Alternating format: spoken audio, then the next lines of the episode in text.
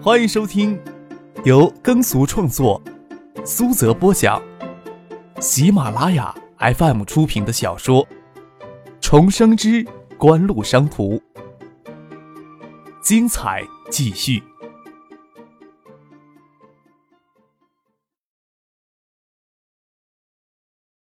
第八百七十集。这次去香港之后，就要再去马尔代夫参加叶剑兵跟孙锦香的婚礼。婚礼不会惊动太多人，但是张克是伴郎，他跟唐静不能不出席的。至于叶剑兵、孙锦香还邀请了哪些人，张克还没有时间问他们。顾小梅跟薛石他们在楼下客厅里会谈事情，趁着下午还有些时间，想着就项目工地上走一趟。纸上谈兵总是不如实地看一看。有直观印象，陈飞荣一直都觉得自己工作经验不足，也要跟着去实地考察。张可打了个哈欠，新屋的气温虽然不算炎热，他过于深入的参与到项目当中去，势必会造成薛石、秦刚他们两个具体负责人的困扰。他说道：“我呀，就不跟你们一块走了，我到山上游泳去了。”市委大院那几栋长尾楼都是小洋楼。可惜还没有设置到每家都有建室内游泳池。真要建了，给捅出去的话，势必会引起新屋市老百姓的唾沫星子给淹死。最佳的旅游场就是山上的温泉湖。张克钻进车里，正要让司机开车，却见孙继萌从前面车里下来，朝这边走过来。张克打开车门，孙启萌钻进车里来。张克笑着问他：“怎么这会儿功夫就开始当逃兵了？”脑子呀，都听大了一圈呢。孙继萌皱着眉头，伸手比划了一下，根本呀听不明白他们在谈什么。与其跟着他们去浪费时间，还不如找些自己能做的事情呢。陪我到山上游泳去呢？张克问道。你不怕费荣告诉唐静呀？孙继萌横了他一眼。新加坡电视台有一档选秀节目很受欢迎的。失去华语能不能在内地做这个呀？或许我能做这个呢。现在就想着去游泳了，要不是到山上再讨论这个问题吧？张克舔着脸笑道，朝顾小梅他们挥挥手，让他们先走。新屋夏季天气凉爽，在市里露天游泳池游泳还有些凉。天山上的温泉湖，除了冬天不适游泳之外，春秋夏三季差不多恒定在最适宜的水温上。张克与孙继萌来到山上，买了泳衣，坐船到湖岛星，想跟孙继萌赖在一个房间里换衣服，却给连踢带打的赶了出来。张克先换好了泳裤，坐在水台上等孙继萌出来，脚伸到温热的湖水里晃荡。在远处，温泉湖近岸有好些人在游泳，水面辽阔，也有少数人在尝试横穿整个湖面。孙继萌裹着大浴巾走了出来，他的身材并不十分高挑。至少在那群跳舞的女孩子当中，要算是身材娇小的。浴巾下露出的双腿纤细圆润，双腿合并间不露一丝缝隙，肌肤雪嫩如纸。张克眯眼看着，他觉得小妮子除了那张精致的跟妖媚似的脸蛋之中，就这双腿最迷人了。看不瞎你的眼睛，还看？孙继萌微嗔的瞪了张克一眼，挨着他的身子要坐下来。却猛地一把将张克推入水中，张克冷不及防，栽到水里还呛了一口水，头露出了水面，看着孙继萌站在水台上笑得很欢乐。下午四点钟，太阳并不炽烈，湖水仿佛染了浓翠一样，湖光耀在人的脸上也熠熠生辉。张克在湖里游了一圈，见孙继萌还不下水来，游到他的身边，双手搁在他嫩滑的大腿上，问他：“怎么不下水啊？”看着你游泳也好呀。孙景萌俏皮的将双腿搁在张克的肩膀上，夹着他的脖子，脚后跟蹭着他的腰上。张克脸颊贴在他细腻的大腿上，抬头往上看，看着他天蓝色的泳衣，将挺翘的胸部兜的是浑圆完美，能看出他的里面什么都没有在穿戴，情不自禁的将双手搂住他惊人弹性的腰臀。看什么看呀？孙景萌将浴巾披紧了一些。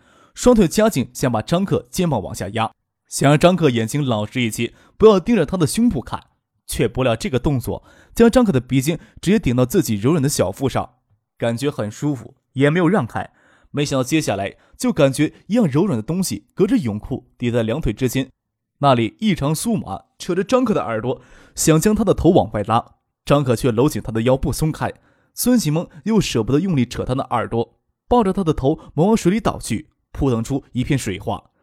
张克猝不及防，脖子又给孙启蒙双腿夹着，整个人压在水里，闭不了多久的气，就挣扎着钻出了水面。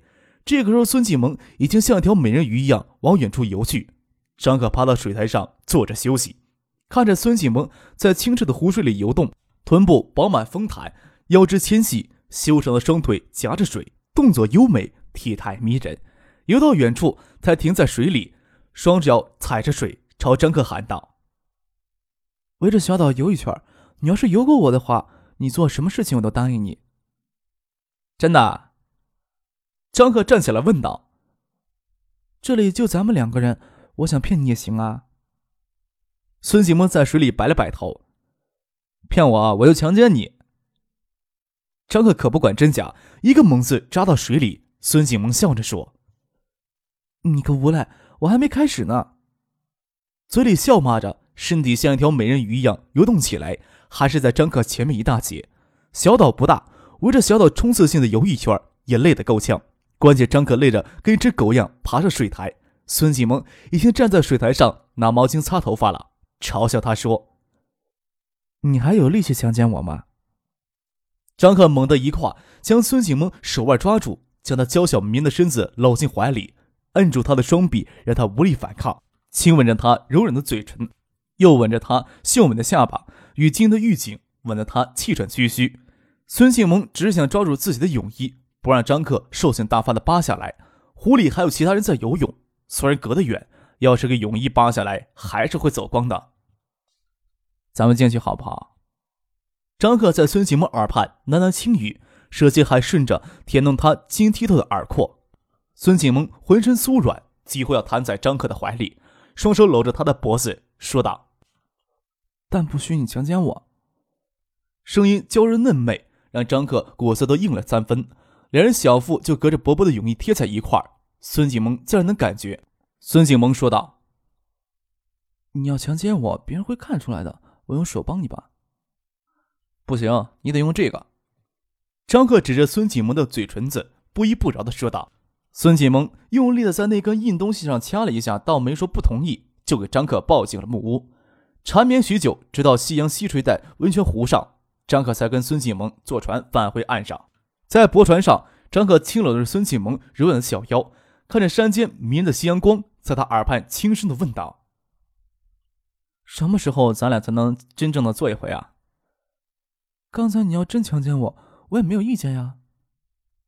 孙启蒙狡黠的笑了笑，又意味深长的说了一句：“那就等以后呗，以后可能会是很久之后的以后。”张克揪着头发，做出痛苦的将头往悬崖上撞的样子。孙启蒙娇笑着跑到别处，不再管张克。夜里的时候，张克让陈飞荣陪着他爸妈一起到山上来吃饭。在吃晚饭时，孙启蒙才一本正经的在餐桌上谈起他关于选秀节目《明星梦工厂》的构想。他对这方面考虑过很长时间了，想法也比较全面。好像他跟张可下午在山上就在讨论这个问题，没有干别的事情一样。台湾、新加坡等海外地区在选秀节目上有悠长的历史传统。孙启蒙到新加坡之后，接触了相关的节目制作。比起国内那种刻板、没有什么生机的艺人培养与成长路线，他就想着在国内制作一档融合选秀、戏剧以及真实景秀的长期电视节目。内地虽然有央视的《青春歌手大奖赛》之类的歌唱竞赛节目，节目单元设置过于单一，娱乐性。情景性、综艺性、时尚性都远远不能吸引当代年轻人。制作单位的设计模式讲究灯光的表演场地，对参赛者的专业造型设计以及事先彩排、后期剪接以及乐团伴奏等等制作细节上都不如人意。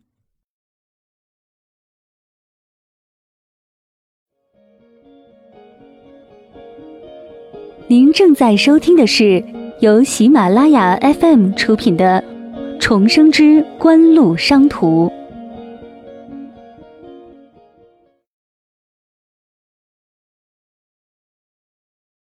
孙醒萌描述了他对选秀节目的认识与期待，说完扭过头来问张可：“你觉得如何？”我的意见是没意见，孙姐意见呢？张可摊摊手，不置可否，让这妮子下午没让自己得逞。我姐当然是支持我了。孙锦萌说道：“要是真的能运作的话，还要从台湾或者新加坡聘请有经验的制作人。”就怕内地的节目审查制度不行。综艺节目呀，只要不涉及政治，其他方面都可以宽松一些，不用担心这个压力。张克说道：“国内现在也正尝试着模仿海外做一些娱乐性强的综艺节目，只是国内电视节目制作的审查制度过于保守，也使得国内综艺节目难有海外的轻松活泼。有些商业性的综艺节目又容易走向过于商业化的极端，过度的庸俗化。”在审查与盈利上，张可相信世纪华娱无需承担太大压力。不过，他担心现代社会的审查意识空前膨胀，使得一些有于不论常人的审美观念艺人异军突起。他可没有完全扶持这类艺人大红大紫的欲望。世纪华与内地电视台合作制作选秀节目，主要不是回内地的电视市场，一是可以通过选秀节目扩大世纪华语的影响。再一个就是通过选秀节目来挖掘有发展潜力的艺人。节目制作直接请锦湖的成员企业做品牌赞助商行不行啊？孙景萌问道。你们呀，要是有做成功的信心，赞助金总是不缺的。艾达在今年国内广告预算就十五亿，从大腿上拔根汗毛都够你抱走的了吧？张可舔着脸笑道。还有香雪海、盛星、星光三个品牌。看你们有信心跟哪个企业合作了？锦湖旗下运营四个品牌，广告投放力度与投放对象都有不同的侧重面，对综艺选秀节目类的赞助资金力度也有所不同。想拿最多的赞助金，暂时选艾达当品牌赞助商。这当然也需要选秀节目的影响力能达到艾达所需要的程度才行。现在锦湖旗下各成员企业都单独进行财务核算，资源整合利用是一回事儿。但是要防止过度依赖于内部资源，从而削弱对外的竞争力。特别是集团日益庞大以后，会有官僚化的倾向。张可开始重视提倡内部竞争。孙锦萌不屑地嗅了嗅鼻头，说道：“等我把策划书拿出来，你们就知道求谁了。”张之行、梁戈真在一旁笑而不语。待张克与孙锦萌斗完嘴，陈飞荣才说起唐静他妈妈顾建平得了感冒。唐静要留在金山陪他妈妈，后天再一起去香港。唐静不能到新屋来，孙庆萌却不能给张克单独接触的机会。到了香港参加星光纸业成功上市的庆祝酒会，张可一是有唐静看着，再说孙庆萌回香港就住家里，他更是找不到做贼的机会了。受网络泡沫危机影响，香港证券市场交易日也陷入了低迷当中。星光纸业上市没有受多大影响。公开上市当天收益盘相比较发行价上涨了百分之约十五，成为了香港证券市场当天少数的亮点之一。通过九八年来收购青山造纸厂等一系列的资产与市场整合运作，星光纸业造纸年产量今年预计超过三百万吨，年销售额突破一百六十亿，年净利润达到十五亿，员工总人数超过一万八千人，当之无愧成为了国内造纸行业的龙头企业。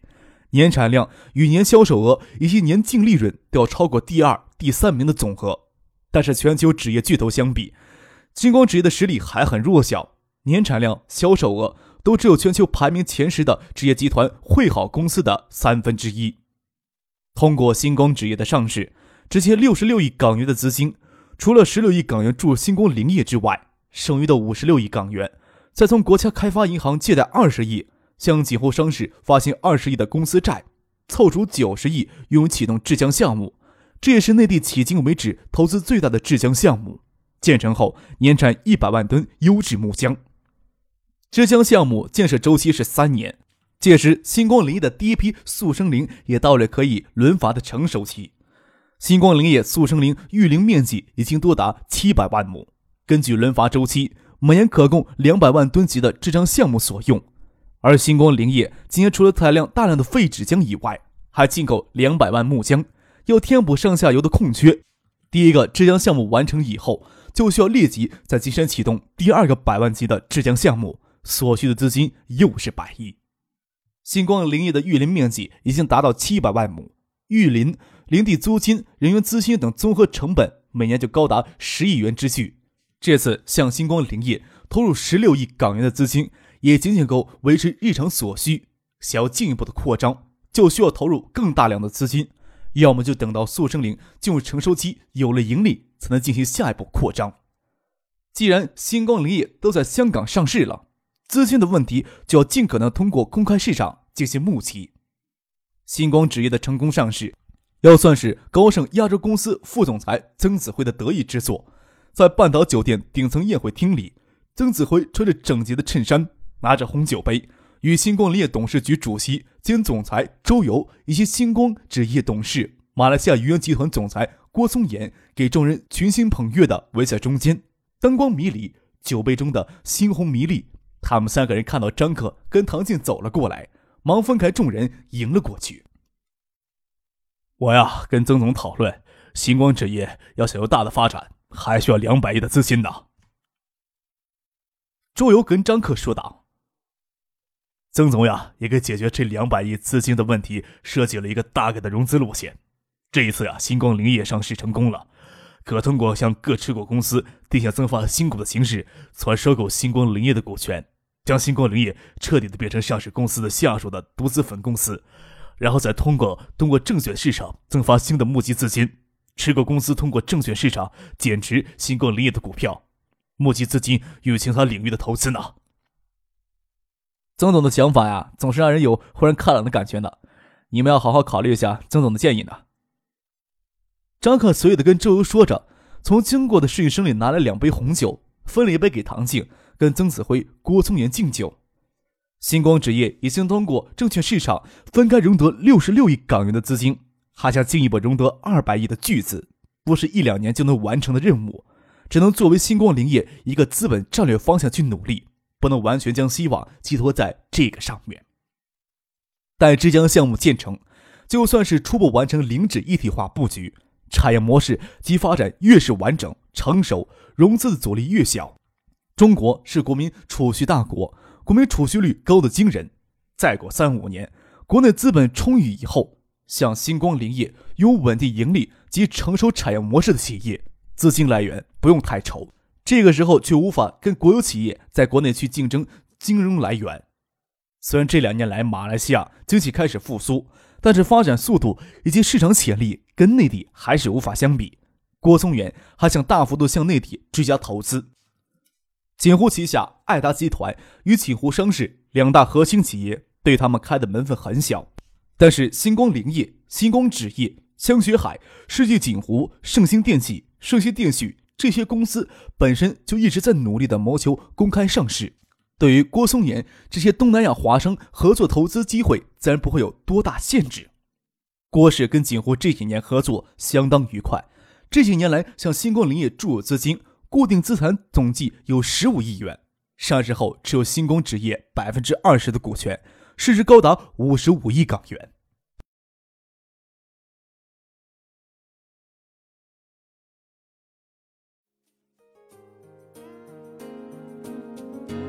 听众朋友，本集播讲完毕，感谢您的收听。